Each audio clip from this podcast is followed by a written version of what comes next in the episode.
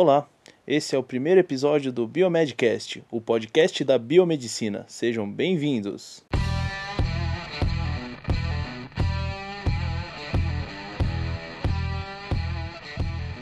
Olá, galera, beleza? Quem está falando aqui é o Otávio e esse é o primeiro episódio do Biomedcast. Sejam todos bem-vindos. E aqui quem fala é o Rogério, sou biomédico, residente e agora podcaster. E aí, galera, tudo bem? Eu sou Bruno Câmara, sou biomédico, residente em hematologia e hemoterapia, moro em Goiânia e sou também criador do blog Biomedicina Padrão. Se você não ouviu falar ainda, faço um convite para você acessar. O endereço é www.biomedicinapadrão.com.br e lá você vai encontrar várias notícias sobre a biomedicina e atualidades também. Então, esse primeiro episódio da, do Biomedcast, a gente quer fazer uma apresentação sobre, o, sobre a biomedicina. Biomedicina é o curso em que nós três somos formados, então a gente pretende apresentar o curso para todo mundo, para que, que assim, mesmo mesmo sendo um curso que existe desde os anos 60, ainda é um curso relativamente novo, né? Então tem muita gente que não sabe do que se trata, o que faz um biomédico. Então a gente resolveu criar esse primeiro episódio é, explicando, conversando um pouquinho mais sobre a biomedicina. O que, que você pode me dizer, Bruno, sobre o que é a biomedicina? Então, Otávio, segundo o nosso conselho regional, a biomedicina é uma ciência que conduz estudos e pesquisas entre a biologia e a medicina, voltada para a pesquisa de, das doenças humanas. Ah, legal. E, e, Rogério, você sabe dizer o que mais que o, o motivo de, da, da, criação do curso de biomedicina?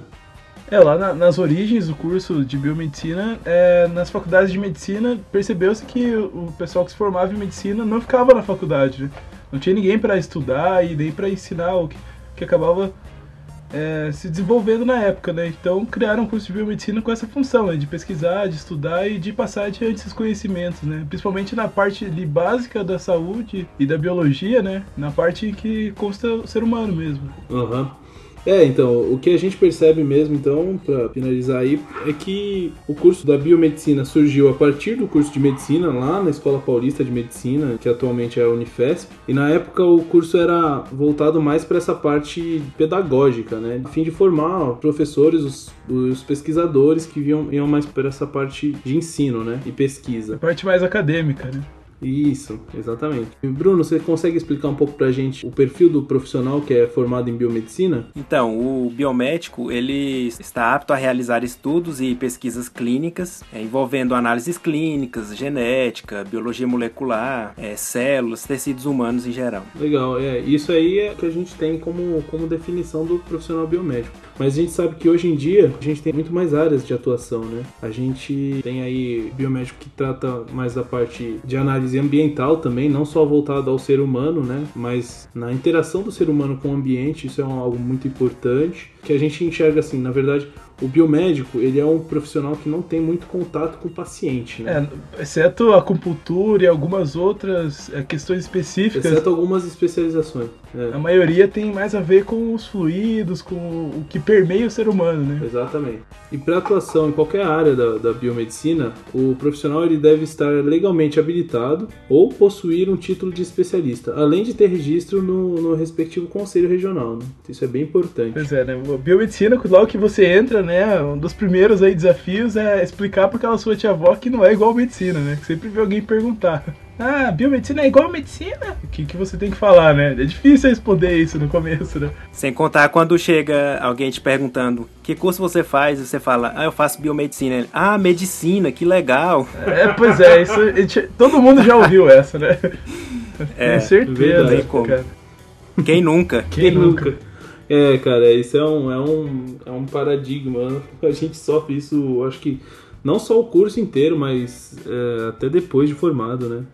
Ainda existem algumas pessoas que confundem bastante, né? Mas então, e aí, Rogério, como que você explicaria para sua tia o que é a biomedicina? Bom, eu acho que a biomedicina ali, né, o, médico geralmente pede o exame, né? A gente vai lá e faz o exame entrega para ele o resultado e ele decide o que fazer. Então. Basicamente é isso, mas a gente sabe que é muito mais complexo que isso, né? A gente trabalha com todos os, os fluidos e tal. E também com, com o ambiente, com os alimentos, com outras técnicas mais modernas e tal. O importante é saber que não é igual à medicina, né? Então, é, exatamente. Os dois principais fatores que diferenciam medicina de biomedicina, ao, ver, ao nosso ver, é o contato com o paciente, né? No caso da medicina, tem bastante contato com o paciente, obrigatoriamente o médico ele tem que saber bastante de clínica e saber fazer uma anamnese, é, um exame clínico, uma anamnese bem feita, enfim. A clínica é, é, é muito importante para um, um, um biomédico. Mas é mais para saber o que a gente pode esperar de resultado dos exames. Exatamente. A gente não tem muito contato com o paciente, mas é, apesar de não termos contato com o paciente, é fundamental que saibamos também da clínica, porque é, exatamente. a clínica está inteiramente ligada ao que a gente vai encontrar lá nos exames, né, que a gente vai fazer no, no laboratório. Isso, claro, né, a gente está comparando as análises clínicas, a patologia clínica, que é conhecida essa, essa atuação né, do biomédico. Que atualmente é a atuação mais difundida da biomedicina, né, mas não é a única, né, então a gente nem faz nada parecido com isso, né. Exatamente, tem, tem muita gente que trabalha com muitas outras coisas que não tem, não tem nada a ver com, com análises clínicas. Né? O profissional biomédico hoje em dia trabalha mais com exames e tal, é, mas a gente tem que analisar a história de como é que se chegou a isso, né? Porque se você for pensar lá no começo, que era só pesquisa, que era mais a, essa parte de pesquisa ainda é muito importante para o biomédico, mas ele acabou desenvolvendo esse, esse, esse, contato com as novidades na parte da ciência que foram surgindo e, e acabou é, adquirindo habilidade nisso e por isso ficou reconhecido como um profissional que trabalha com análises clínicas. Né? Na verdade, quando você vai fazer um estudo em um paciente, você vai precisar é, verificar todas as variáveis que ele apresenta, né? Então, variáveis do sangue, variáveis na, nos outros exames de imagem e outros fluidos em geral. Então, é, eu acho que isso aí que acabou chegando né, no que é hoje devido a esse começo, né? Na sua opinião, Bruno, qual seria a resposta conceitualmente mais adequada para definir a nossa profissão? Então, se eu tivesse respondendo a essa tia, eu falaria que a biomedicina é uma ciência que conduz os estudos e pesquisas é, no campo da biologia e medicina, fica aí no meio, e é voltada principalmente para pesquisa em seres humanos os fatores ambientais e, e também prevenção, diagnóstico, tratamento, tudo relacionado a, a isso. O quê? Não entendi, fi. Explica de novo. Exatamente. A tia não vai entender muito bem isso. Acho cara. que essa explicação a tia não vai entender, mas é a explicação. Biomédico faz exame. Infelizmente acaba caindo nisso, né? É. É, né?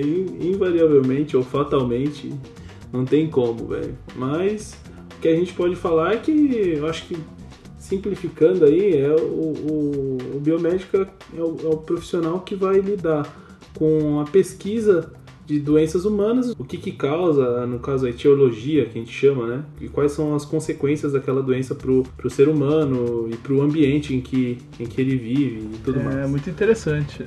É, então, é.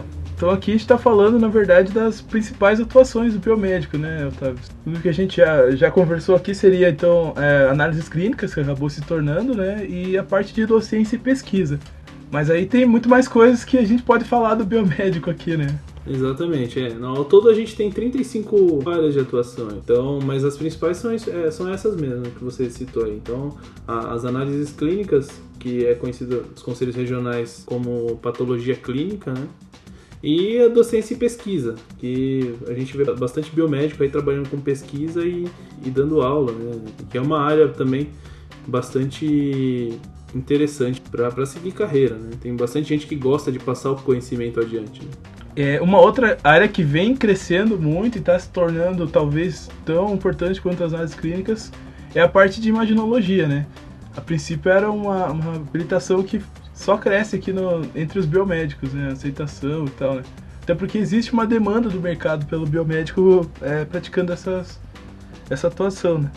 É, e principalmente na parte de ressonância magnética, tomografia computadorizada e medicina nuclear. Essas são os três principais. Exatamente, Bruno. O Bruno definiu bem aí. A gente vê bastante vaga para biomédico. Em São Paulo, é o que mais tem é, é vaga para biomédico trabalhar em imagem, né? E é assim, e, e modéstia à parte, é, um, é uma, uma área que paga muito bem, né? Para é. um biomédico, porque tem uma, tem uma carga horária menor e, e o salário é, é bem, bem superior ao que a gente recebe com trabalhando com análises clínicas. Né? Geralmente, né? É porque a demanda é muito alta. Se você for pensar no passado quem estava envolvido com análise clínica eram geralmente os, pessoal, os técnicos em radiologia, né? Mas ele não é um profissional com graduação, né? Então, superior como a gente, que tem todo esse conhecimento do ser humano, né? É verdade. É, e também os físicos que atuavam nessa área, que também eram mais voltados à parte é, não relacionada à saúde humana, né? Mais relacionada à ciência em geral, né? A parte dos equipamentos e tal. Então precisava desse profissional que conhece o ser humano, conhece a anatomia, conhece o funcionamento dos órgãos e também conhece a parte tecnológica dos exames de imagem, né? Que daí acabou gerando também esse profissional aí bem requisitado pelo É mercado. verdade. E, e o, o biomédico ele acaba sendo muito mais que, que essas três que a gente pode citar aí como três grandes áreas de, de atuação. Né? A gente tem que, tem que também lembrar que, o que mais que o biomédico pode fazer. Você, você tem como citar pra gente, ô Bruno, as outras áreas que a gente pode atuar aí como biomédico? Então, além dessas três, a gente pode citar banco de sangue, que o, prof... que o biomédico é bem requisitado. É, tem também podcast, tem blog. Agora tem também. Agora agora, tem. tem, né? Graças aos pioneiros aí, né? Do seu Bruno e agora o seu Otávio, modéstia partiu. O Bruno não tem, não tem como, né? Não tem nem como discutir, né, cara? abriu um, um caminho aí bem legal pra gente aí. A gente sabe que tem bastante gente que utiliza o, o blog do Biomedicina Padrão pra, pra consulta mesmo, assim, pra tirar dúvida. Inclusive no, no laboratório onde eu trabalhei, no, no estágio anterior da residência, tinha um farmacêutico lá, já bem experiente, já com 30 anos de laboratório, que comentou comigo que, que tava procurando esses dias algo a respeito de, de, de anemias e, e encontrou o blog lá do Biomedicina Padrão e falou, nossa, eu conheço esse Biomedicina Padrão aí, não sei o que.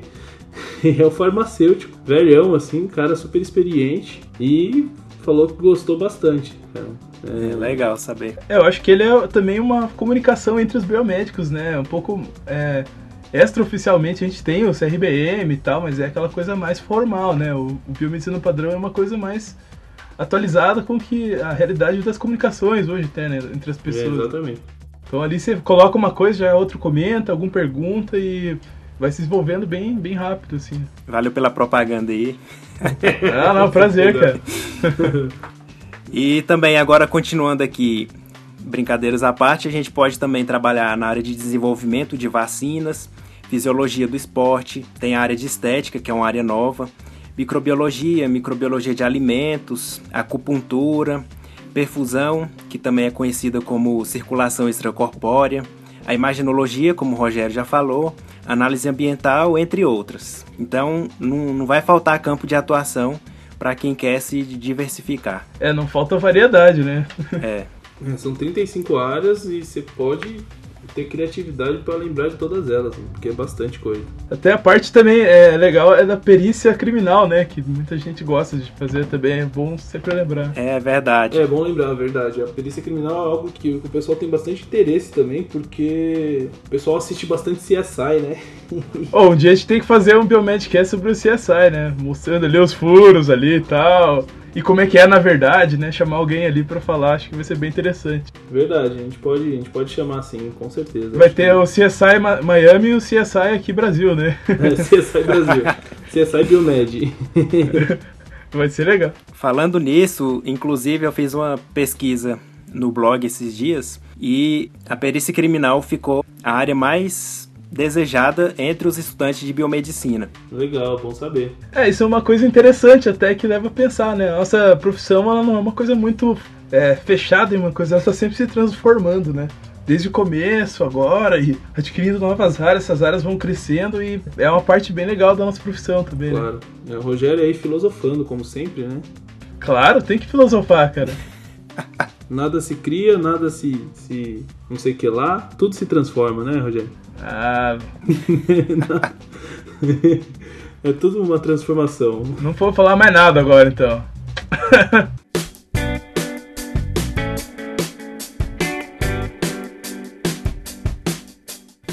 Então, brincadeiras à parte, é, eu queria perguntar aí pro Rogério. Então, Rogério, como a gente está tentando atingir aí o, o pessoal que está entrando agora para a faculdade ou que pensa em fazer biomedicina ainda, o que, que esse estudante ele vai fazer ao longo do curso?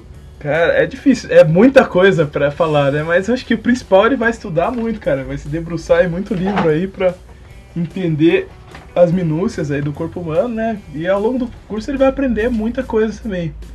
Com certeza, se não aprender ele não passa, né? E você, Bruno, o que mais você acha que o, o estudante vai se deparar durante o curso? Olha, ele vai ralar muito, né, nos estágios.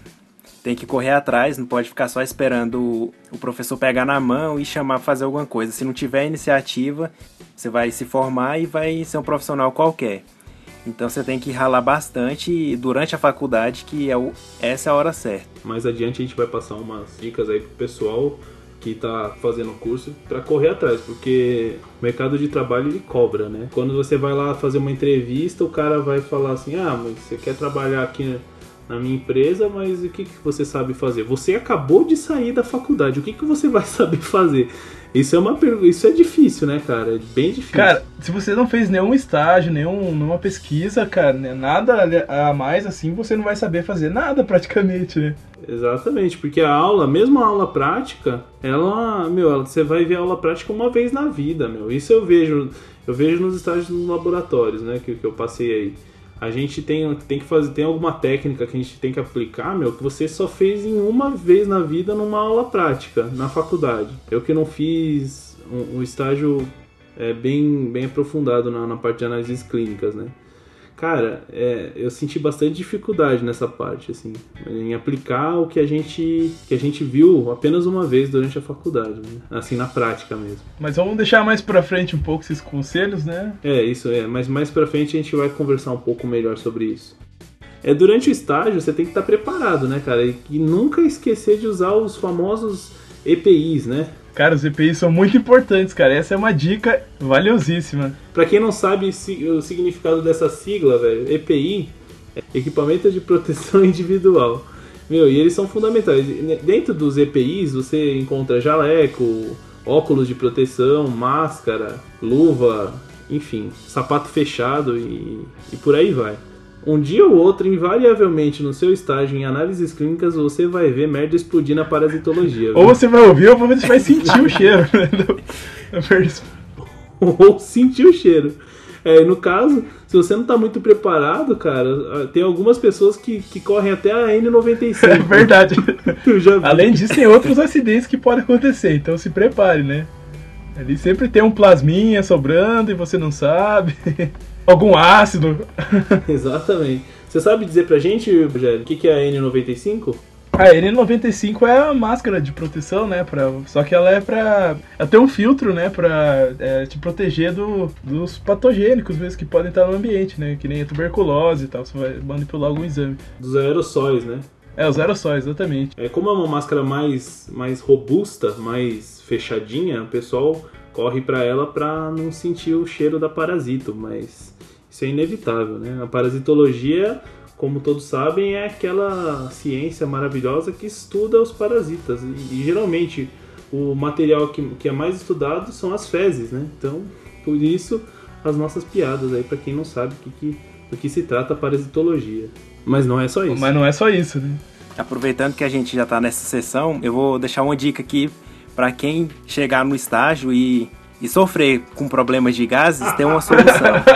Quando você estiver muito apertado e quiser e tiver querendo soltar gases, você pode ir na sessão de parasito que ninguém vai É ninguém vai sentir o cheiro porque já tá muito fedido. Exatamente. Que é o peito na sessão Não, de é- parasito. A gente tem que Não vai mudar nada, né? Esse é um segredo.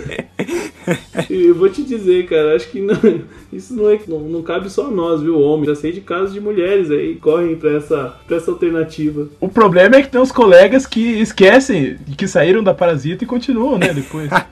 Nos outros ambientes aí, a galera se cede na comida.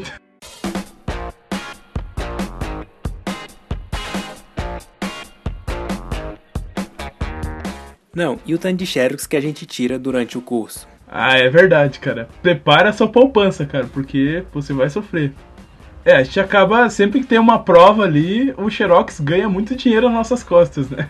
É, porque querendo ou não, um livro na área da saúde é muito caro. E estudante, você já viu, né? Mais quebrado que tudo. Então o jeito é tirar xerox.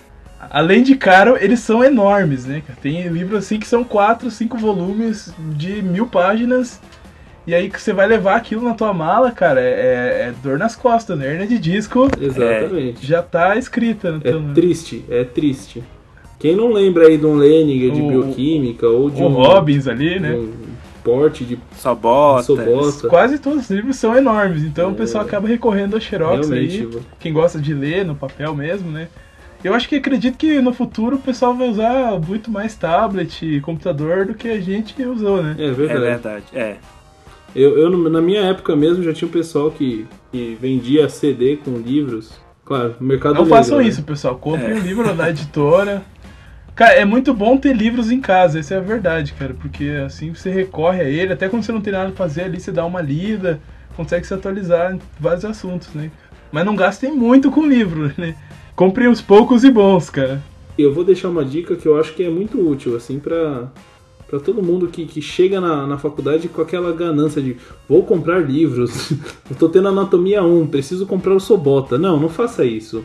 Eu sei que eu acho que os- o pessoal da, da, da, da Guanabara Kugan vai me odiar, mas eu acho que não vale a pena você comprar um Sobota.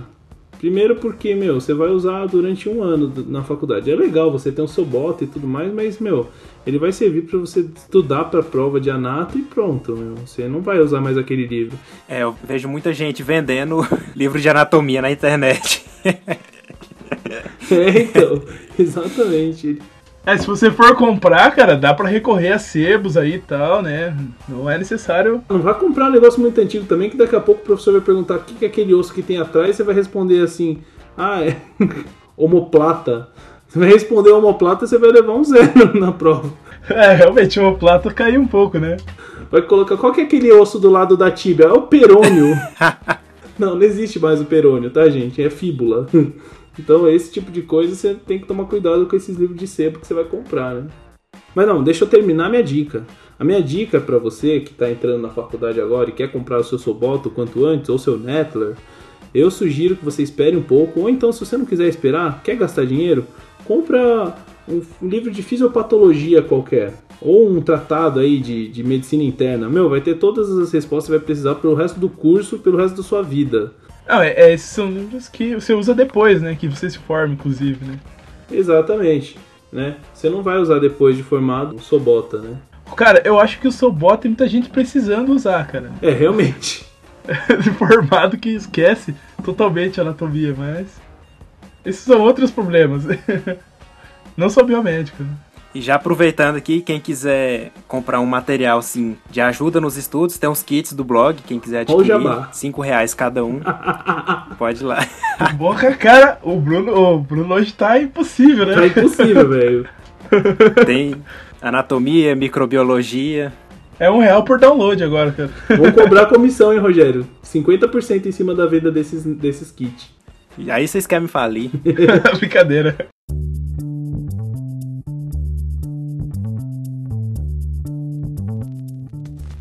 Então tem a parte boa também que são as festas, né, gente? Assim, a- hoje em dia, pra ser bem sincero, pelo que eu tenho visto o pessoal lá da minha faculdade, o pessoal não é muito de festa não, viu, Bruno? Não sei como que é na sua, mas na, na nossa faculdade lá o pessoal tá bem pra baixo assim de festa. Na minha época era bem mais, assim, cara. Tinha pessoal que se organizou bastante dentro da primeira turma, com- conseguiram participar dos, dos interbiomedes e tudo mais e trote e tudo mais. Só que hoje em dia, cara, o pessoal tá tão pra, pra baixo, meu. A gente não participa mais de interbiomed nenhuma, não tem mais festa nenhuma, não tem nada. É, aqui na, na Federal e na PUC, a gente vê bastante, tem bastante atividade deles. Mas em outras faculdades, na minha, por exemplo, não tinha essa cultura de festas e tal, não. A gente que, que ia na festa da Federal, não a gente fazia uma festa. O importante pra quem tá no curso é aproveitar essas festas que depois não vai ter mais, né? Se formar é outra. Arruma namorada e tal, aí esqueça, né? Exatamente. Na, na Interbiomed ainda tem, pra quem não sabe, né, existe uma competição entre os cursos de biomedicina de- do Brasil inteiro. Chama-se Interbiomed. Então são jogos, né, de várias modalidades em que as, a- essas faculdades elas competem. E no intervalo desses jogos ou na- nas noites depois desses jogos existem as festas, né? Então é algo bem, é uma experiência assim que todos, todo mundo, na minha opinião, tem que experimentar assim durante a, a faculdade porque é algo que é inesquecível. E, e faz, e faz networking também, que é muito importante, né? Porque esse pessoal que você conhece que tá fazendo curso, que tá, às vezes, períodos para pra frente, nessas festas e tal, acaba sendo um, um, contato que você tem pro resto da vida, né, com essa pessoa e arruma muitos projetos, muitas proposta de trabalho ali, de uma coisa que talvez você nem esteja esperando. Eu lembro na minha época de centro acadêmico, é, a gente organizou uma semana acadêmica lá na faculdade e um dos palestrantes foi um cara que uma colega nossa conheceu no Interbiomédio. O cara foi lá, o cara era de São Paulo, meu, o cara falou um monte lá, foi uma palestra super bem é, cogitada pelo pessoal que participou da semana e tal. Ah, além do Interbiomed tem o trote, né? Que no, o primeiro trote você sofre, né? E tal, mas os próximos você aproveita né? O pessoal perde isso, na verdade. Bom, pelo menos lá na faculdade o pessoal perdeu isso, não sei.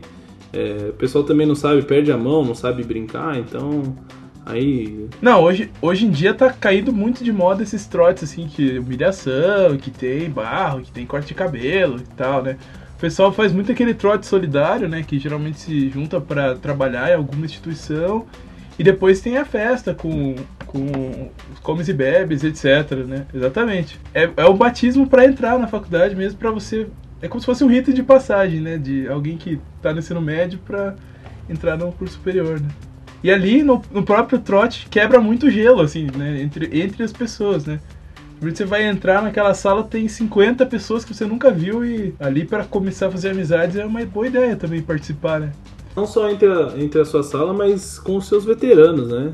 É importante, porque eu percebo que hoje em dia, cara, é, ainda mais conversando com algumas estagiárias lá no laboratório, tem um pessoal lá que está no terceiro ano da faculdade, fazendo estágio no laboratório, que, meu, não, não, não conhece o, o pessoal que tá no ano, que entrou um ano depois, um ano antes, cara.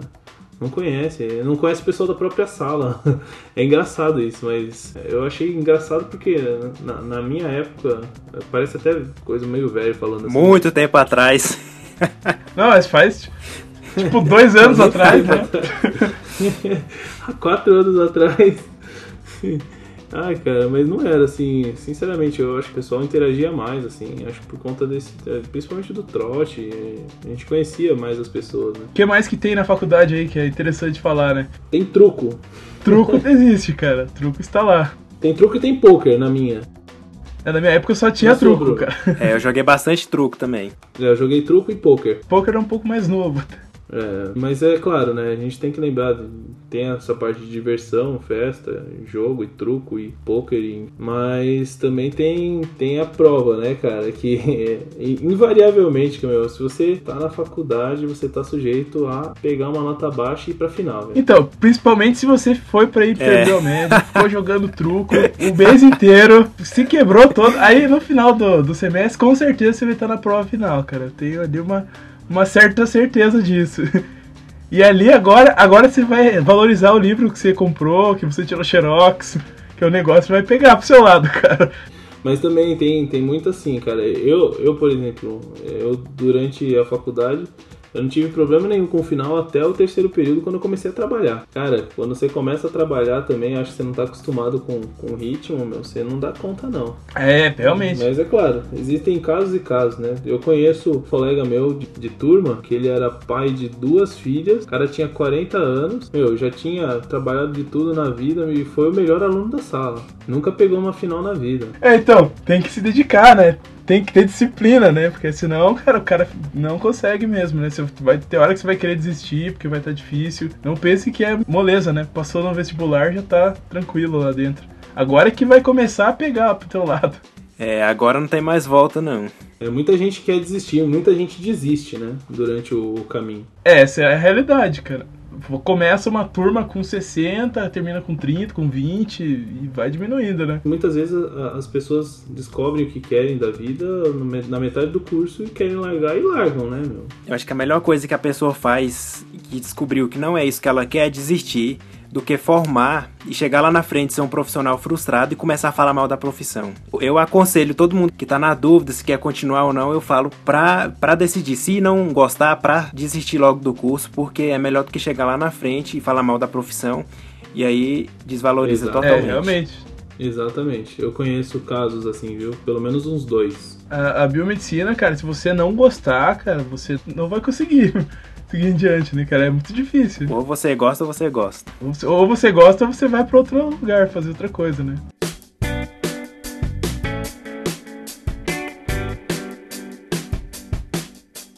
que o cara que está fazendo o curso, está começando agora, ou que quer pensar em começar, eu acho que isso vale para qualquer curso superior, né? O cara tem que pensar, o cara vai ficar sem dormir alguns dias, semanas, para finalizar o TCC dele. Ele, ele vai acabar se deparando com os professores doidos aí, que tem professores malucos que passam umas coisas que você não sabe, não, que acho que não tem cabimento, enfim, que fazem umas avaliações, né, loucas, cara. E, mas também tem aqueles professores feras também, os caras que, que manjam bastante do assunto, que você vai levar pro resto da vida, o, o ensinamento que o cara te passou. Enfim. Cara, tem professor que é vira ídolo, né, cara? Você lembra a cara dele sempre, assim, momento da sua vida, pô, aquele professor meu falou, realmente agora eu tô vendo, né? É, e tem aqueles que você fala assim, uai, professor, não tive tempo, não sei o que. Ele pergunta, uai, o que, que você tava fazendo da meia-noite até as 6 horas da manhã? Tem esses caras, É Né? é um pouco exigente. Tem professor que não, que não tem noção, tipo assim, você tá com 5, 6 matérias, lá cada um pede trabalho que você vai levar uma semana pra fazer, né? Pro dia seguinte, né? E daí você tá trabalhando e tal. É, fora aqueles que não dão aula, que só passa seminário, né? É, tem isso também, né? Tem, tem professor que começa a falar, meu, acho que é melhor que, que cantiga de niná, né, meu? Pô, o cara entra naquele monotom, assim, né? Vai falando no mesmo tom.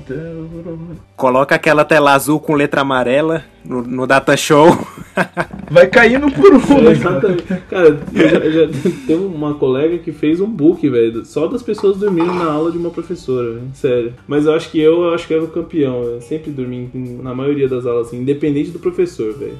Então varia também.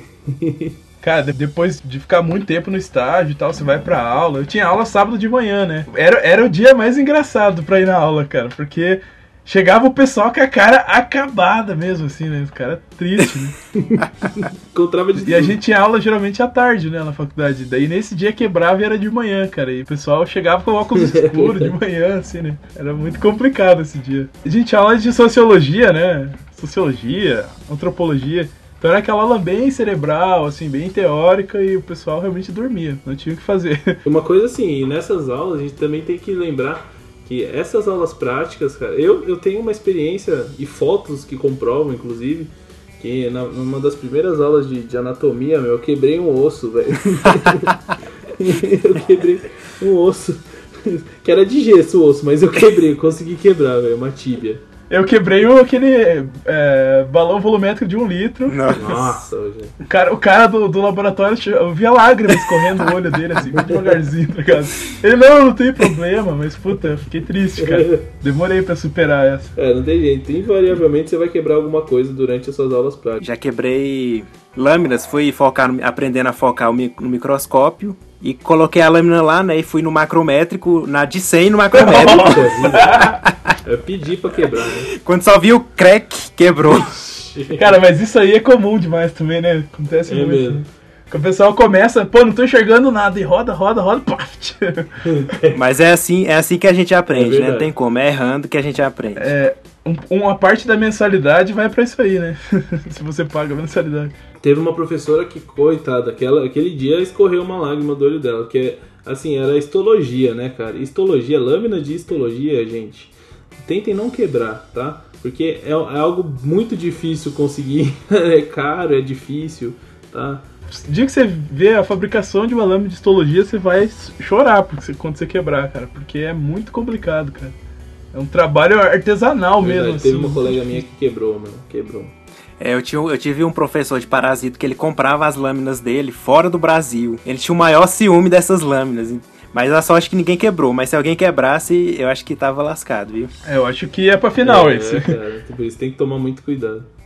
Mas invariavelmente você vai. Alguma coisa você vai quebrar durante a, a faculdade, não tem jeito. Colocando a pera na pipeta. Nossa, É, vai, vai aspirar tudo pra dentro da pera.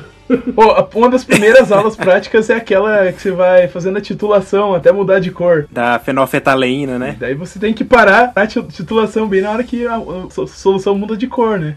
Cara, É. geralmente você vai fechar e abre, daí o negócio fica roxo, assim, né?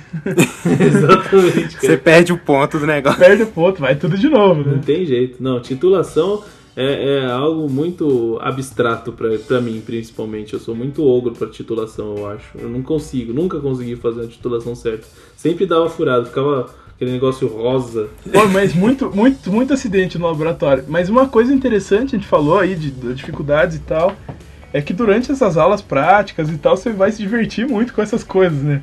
Colega que quebrou, verdade. colega que cheirou éter, ficou meio tonto lá do lado. Gente que tomou água miliquê. É, exatamente, cara. Essa pessoa é muito triste.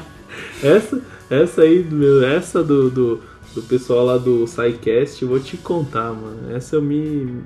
A água do Miriquê eu me rachei de Eu me rir. rachei, cara. Dá uma, Nossa. uma caganeira. Lascado. Cara, porque geralmente, vamos explicar pro Não pessoal que isso. não sabe, né? A água que a gente toma da torneira, em geral, tem uma quantidade de sal ali que deixa ela palatável pro, pro corpo absorver e tal, né? Essa água ultra pura não tem nada de sal, então no momento que você bebe ela, cara, você tá causando uma destruição ali no teu intestino que é brava, né? Pra quem não sabe, Miliquê, Miliquê, é- eu acho que é a marca, né, do, do filtro, né, que eles usam. Aí eles acabam dando o nome da, da água é, como Miliquê, que é a água mais pura, que não tem sal nenhum, não tem íon nenhum, não tem nada. A única coisa que vai ter naquela água é o que é a impureza que está dentro do frasco onde ela tá. Mas ela é água, é o tipo mais puro que tem de água. E se você tomar aquilo, meu, a gente já teve a experiência aí do pessoal lá da, da menina do, do SciCast lá, cara, que tomou, meu. Não, mas você vai, vai rolar uma, uma curiosidade se tomar, né, cara? Mas não, não, não vá nessa porque não tem gosto de nada, provavelmente, né? E sei lá, se quiser experimentar, experimenta algumas gotas ou pouca coisa. Não vai tomar meio litro. É, vamos deixar aqui o desafio. Quem tomar, manda um relato pra gente do que, que aconteceu com o seu corpo. É, manda É pra gente. Pode filmar, pode tirar Eu quero com foto. cronometrado, tá? ó, Às, às 10h30. É verdade, manda aí pra gente depois, a gente quer ver o resultado. Ai, ai, que legal. Então, com todas essas coisas, provavelmente você vai se divertir muito, né? Vendo as coisas no microscópio ali, você vai começar a entender como funciona o corpo. É muito legal É, essa cara. parte, né? E, essa, e aí você vai vendo se você gosta de É biomedicina verdade. mesmo, por você começar a gostar dessas coisas, né?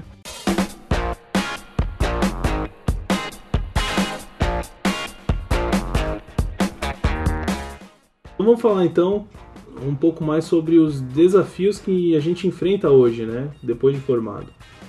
Ô, Rogério, você consegue citar aí um exemplo de, de desafio que a gente enfrenta hoje em dia?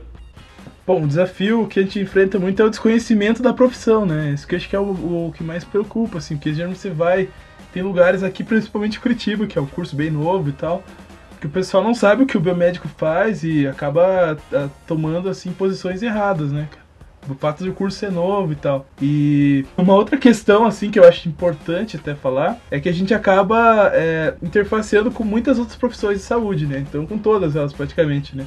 Então tem área que a gente vai interfacear com o pessoal da medicina, que é ali na liberação dos exames e tal, que eles vão querer questionar a gente, o pessoal da enfermagem, o pessoal da, da farmácia também. Então às vezes acontece algum atrito, mas isso é comum, né? Não, não sei se é só da biomedicina, todas as profissões têm um pouco disso, né? É. E Bruno, você consegue citar aí algum, algum outro desafio que a gente enfrenta hoje em dia? Um dos desafios que, que o pessoal enfrenta depois de formado é a saturação do mercado. Ainda mais se você escolher as análises clínicas como uma habilitação no seu currículo. Então, como é a área que mais tem profissional, lógico que a escassez de vagas de emprego vai ser maior. Então, eu sempre aconselho ao pessoal a escolher áreas novas que tem menos profissionais, como circulação extracorpórea ou estética. Seja criativo, né? Acho que isso parte, essa- esse problema parte muito até das faculdades, né? Que acaba é, só, só fornece vagas ali na, na parte de análises clínicas, né? E muitas vezes a parte de estágios e tal, que é necessário para você se especializar em alguma outra habilitação que você tenha lá tantas horas de estágio naquela área que comprovem que você sabe trabalhar com aquilo, né? Então muitas faculdades têm só análises clínicas e o pessoal sai e já não, depois não faz outra especialização, fica nisso só, né? Só para o pessoal entender, é, é assim que funciona. Quando você está no seu último ano, a faculdade tem que oferecer para você um estágio obrigatório em uma área da biomedicina. Geralmente, as faculdades particulares oferecem o estágio em análises clínicas. Então você vai sair habilitado nessa área. Existe já umas faculdades, como é o caso da de vocês, que oferecem outras áreas para você poder escolher antes de formar e sair com habilitação diferente já. É, exatamente. No, no caso lá do, do Pequeno Príncipe, hoje em dia a grade possibilita que o cara obrigatoriamente ele vai ter que fazer análises clínicas, mas ele pode escolher uma segunda habilitação. Então ele tem, ah, no, no nosso caso lá, o pessoal pode fazer acupuntura, pode fazer estética genética, pode fazer banco de sangue e imagem. Mas a, a, as análises clínicas é, é, obrigatório, mas você tem uma segunda área que você pode escolher. Né? Eu conheço uma, uma estagiária, ela também está fazendo em citologia oncótica também, que é outra área legal, assim. Inclusive foi, foi o tema do meu TCC durante a graduação, então... A gente acabou nem falando aqui né, no começo ali, mas é uma área bem interessante. Né? É verdade, citologia oncótica. O pessoal que trabalha com Papa Nicolau. Papa Nicolau né?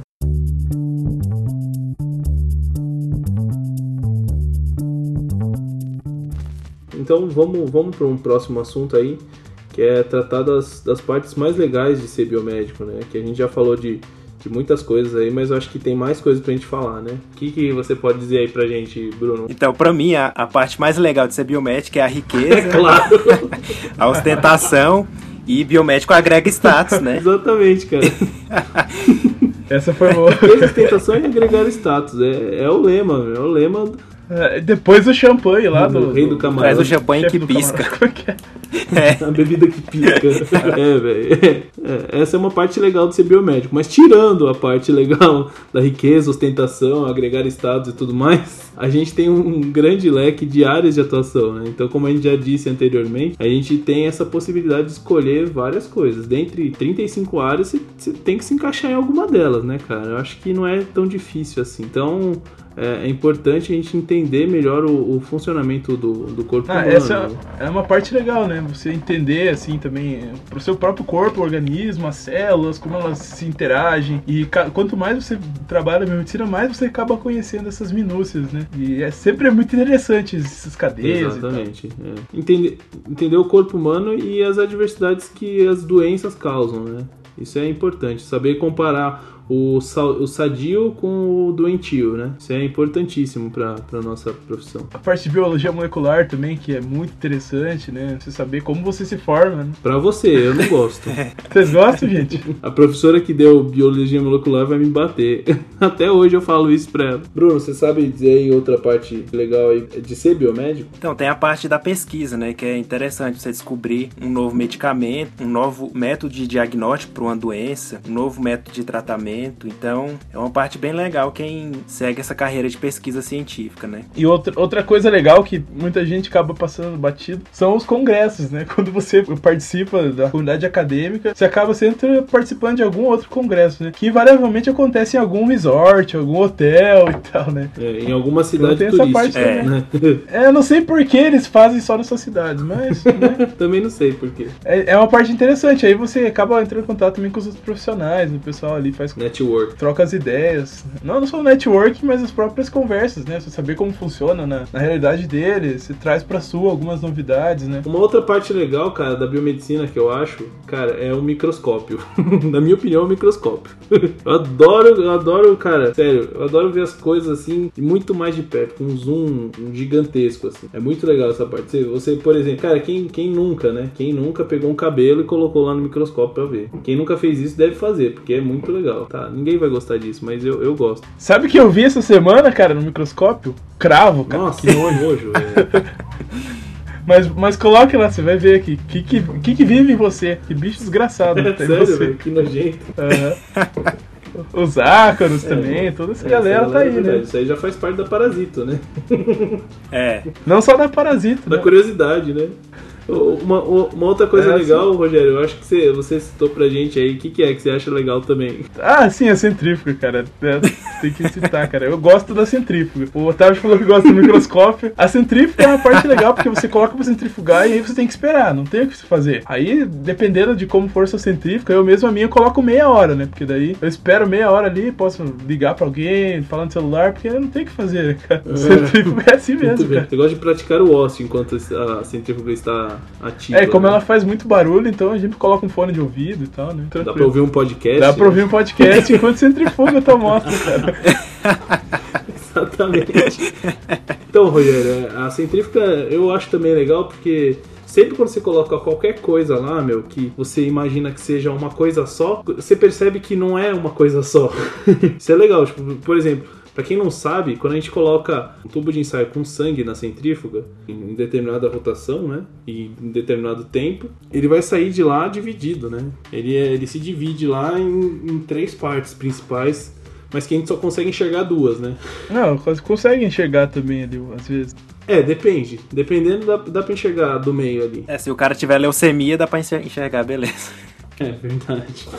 Ai. Dependendo se o cara comeu muito um churrascão, assim, depois que você foi lá no, no costelão, faz o exame de sangue, cara, o, muda totalmente o seu sangue, cara. É verdade. Vira, tipo, um negócio leitoso, assim, e não dá pra fazer nenhum exame bioquímico. É verdade, isso é, Atrapalha tudo. E as meninas, eu acho que isso aí pouca, poucas pessoas sabem, mas as mulheres, quando tomam. Deve ter algum tipo de anticoncepcional específico, mas eu não sei dizer qual, mas eu sei que é um anticoncepcional. Não, é.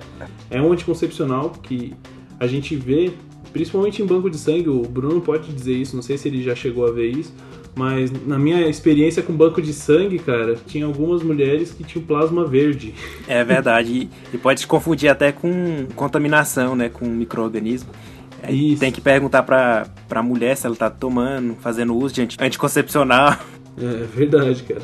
E, enfim, mas eu acho que tudo isso é, é algo, é uma, uma, parte legal, assim, da, de ser biomédico, né? Essa curiosidade que a gente tem pelas coisas, assim, por, por como funcionam as coisas, principalmente no nosso corpo.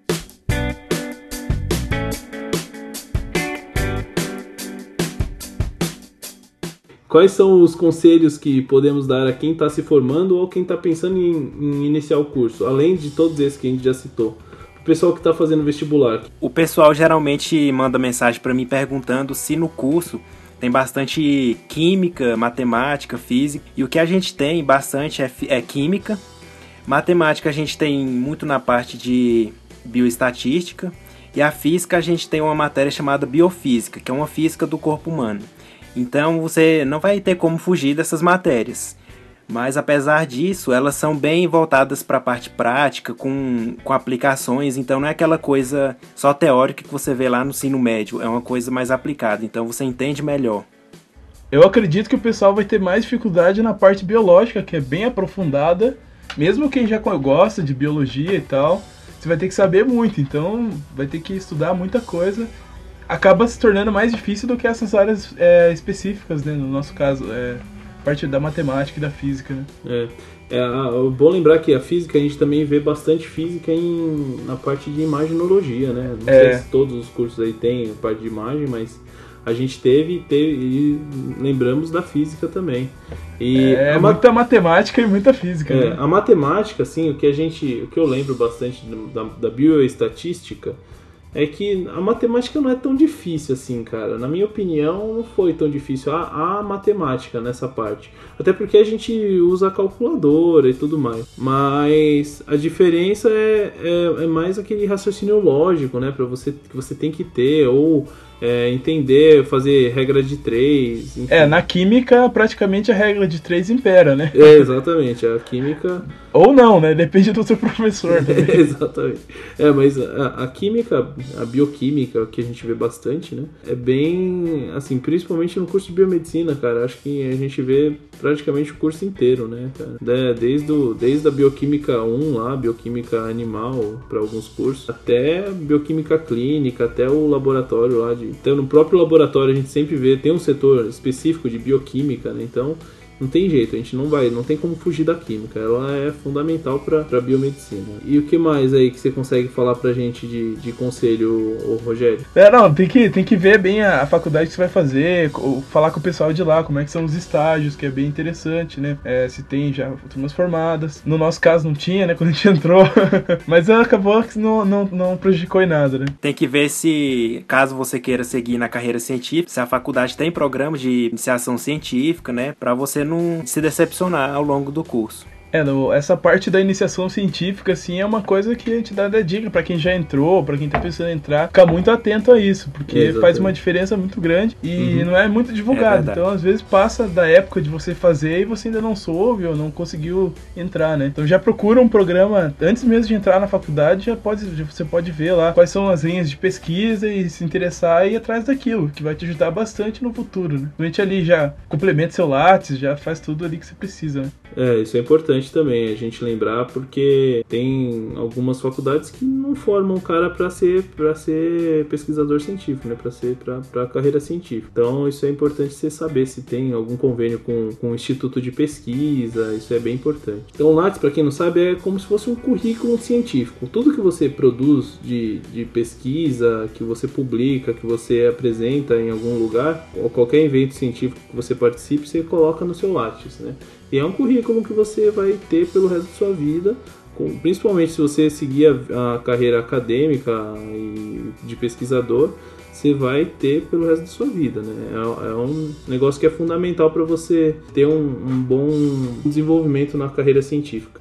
É, eu acredito que todo biomédico vai acabar flertando com a academia um momento ou outro, porque é muito, tá muito no cerne da nossa profissão, né? Então é bem importante você investir aí no, no, no seu Lattes, né? Publicar trabalhos ou ir atrás de, de eventos científicos que vai te ajudar bastante mais para frente. Né?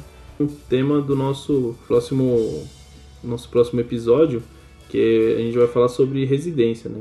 É fundamental essa participação em eventos científicos e publicação de trabalhos para você que quer seguir uma carreira com, com residência. Até para para concursos públicos em geral, isso conta muito também. Então, para fechar, um conselho que eu dou aqui para quem está começando agora é que se você está fazendo biomedicina para ganhar dinheiro, pode esquecer. Assim como qualquer outra área da saúde. A única profissão que vai te garantir um, um bom salário depois de recém-formado é a medicina, que você vai formar e vai ganhar 10, 20 mil reais. As outras profissões, praticamente você não vai chegar a ganhar isso. Então você tem que fazer o curso porque gosta e não só por causa do dinheiro. É claro que é importante. Você vai ter que ralar muito para ganhar esse dinheiro, cara. É, o dinheiro vai demorar um pouco mais para entrar, viu? O dinheiro vai chegar meio devagarzinho, mas, mas chega. É, tudo depende de você correr atrás também, né? É verdade, isso é, você tem que se esforçar. Não adianta ser aquele cara acomodado de fazer aquela mesma coisa, aquele mesmo trabalho, né? Conseguir um emprego lá e pronto, é só, só isso na sua vida. Não, você tem que fazer um mestrado, um doutorado, fazer um, é. prestar um concurso e, e tentar sempre. melhorar de vida. Tem, tem que estar tá sempre se atualizando, porque é, a característica é. do biomédico é estar, tá, né?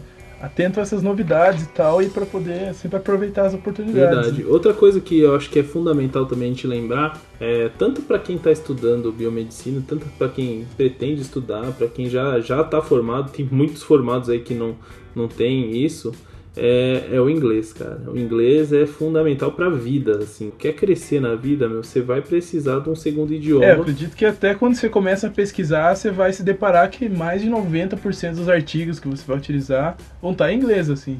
Os mais bem conceituados vão estar sempre em inglês manual dos equipamentos, livros tem alguma coisa que só tem em inglês também, então é, é bem importante. Eu passei por essa transição na faculdade, eu entrei no inglês no segundo período e eu posso garantir que é um outro universo que você descobre depois que você começa a aprender o inglês. O blog melhorou bastante, eu comecei a, a pesquisar revistas científicas, a Science, Nature, que eu não teria contato se eu não soubesse o inglês. Em pesquisa de artigo, tem que ter, não tem como. Exatamente. Os termos que a gente usa né, durante o dia a dia, grande parte deles são termos em inglês. Se você não souber o que significa, você vai ficar boiando o resto da vida naquele termo lá. O que, que é overnight? Por mais que você tenha o Google Translator e tal, não, não substitui. É, não é a mesma coisa. E, e além do mais, se você for mesmo para área científica, é provável que você vai ter que escrever o teu artigo em inglês. É, tem muita gente que contrata. Ou pelo em... menos um resumo. É, né? então, resumo geralmente você mesmo faz. Quando é o artigo todo, você paga para empresas especializadas para poder traduzir para você, né? Porque por mais que a gente fale, não é a nossa língua mãe, então né, tem uma certa dificuldade, né? E às vezes tem que apresentar em inglês e entender o que as pessoas estão falando, né? Nos congressos, assim e tal. Isso aí eu acho que é um tema legal pra gente tratar mais pra frente aí,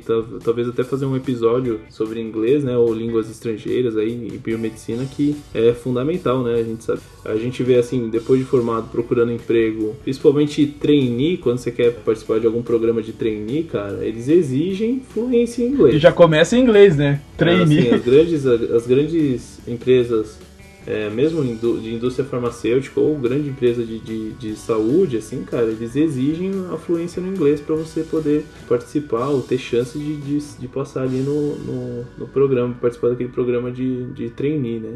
É verdade.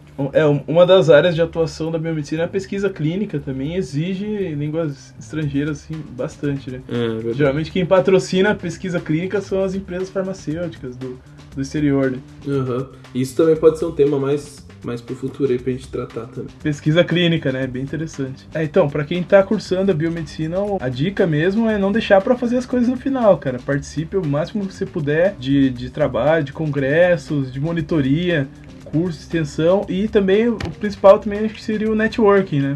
E outra coisa, assim, na minha época, olha lá o velho falando de novo. Olha Mas, na minha época. Essa mesmo, época do Otávio foi boa.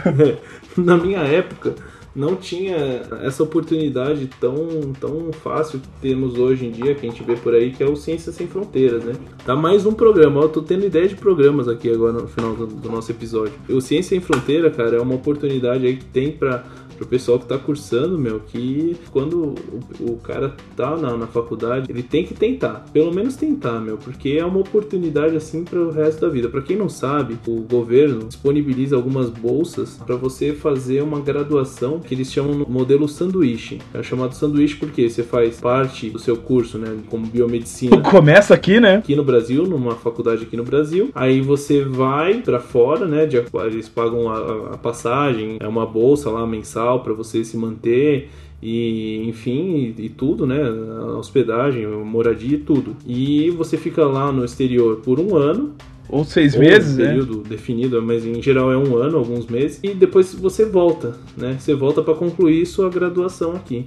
É assim, cara, é uma oportunidade que a gente tem hoje em dia que eu acho que o pessoal não pode deixar escapar, não. Tem pessoal que tá indo aí para fora, tem, tem gente que já foi pra, pra Inglaterra, pros Estados Unidos, pra Bélgica, pro mundo inteiro aí, cara. E o pessoal tá fazendo história, viu?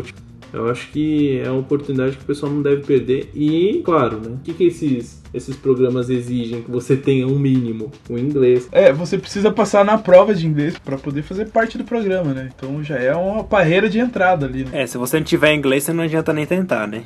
Você vai morar num país estrangeiro não souber inglês, aí tá, tá, tá, complicado. Exatamente. É, já, aí já começa a seleção, né? Se você for uma pessoa antenada e for boa mesmo, você já vai ter o inglês, então já vai eliminar bastante gente lá para trás. Já vai ser um uhum. diferencial na sua, na sua carreira. É verdade. Mas isso aí é tema para um próximo episódio. É, então, pro pessoal aí que já, já terminou o curso, é legal também pensar em não ficar parado aí na mesmice da, da rotina aí, cara, de, de sempre fazer a mesma coisa, conseguir um emprego, ou mesmo passou num concurso, meu, acho que mesmo você sendo concursado, acho que você não pode ficar estagnado aí na mesma, né? Então, acho que a gente tem que sempre buscar pensar em alguma especialização, né? Ou alguma outra área de atuação. Pessoal que gosta de perícia criminal aí pensar em, em concurso, né? Para quem não passou em concurso. E até o pessoal que pensa em o empreendedorismo, né? Tem muita gente também que a gente conhece que, que é empreendedor, né? Acho que vale a pena também. É, e é algo que dá pra gente discutir também mais pra frente. Pessoal que tem blog e tal, né? pessoal que, é verdade. começando a fazer podcast, né? Então isso aí tem. Ah, difícil, tem que, né? tem que pensar fora da caixa, né? É, esse, é, esse é o esse é o ponto, cara. Tem que pensar fora da caixa. Não, tem que sair da mesmice, né? Sempre achar que não tá bom. Eu acho que esse é o, é o principal. É sabe? aquela história máxima da filosofia, né, cara? vou trilhar o caminho menos percorrido, né? Porque é ali que vou encontrar novidades e coisas que vão fazer diferença na minha é, vida. Exatamente, né? fazer história. Então não vá pelo caminho que é já. Isso aí, o Rogério filosofando. Mais cara, uma vez. Alguém tem que filosofar, né, cara? claro. Bom, segundo a internet, o Wikipedia. Foi um tal de Robert Frost aqui. Grande, então, grande filósofo internet. É, mas podia ser o Jô Soares, podia ser o Arnaldo Jabor. É, podia ser até o, o Machado de Assis. Ah, podia como é que é? Aquela merda do funk lá? A Dilma. Como é que é? Filósofo do funk? É. Valesca Popozuda. Valesca Popozuda. Grande filósofo do funk. É Enfim, cara, independente de quem falou, essa é a dica nossa, né? Para vocês não, não se manter, sair da inércia, sempre buscar sair da inércia.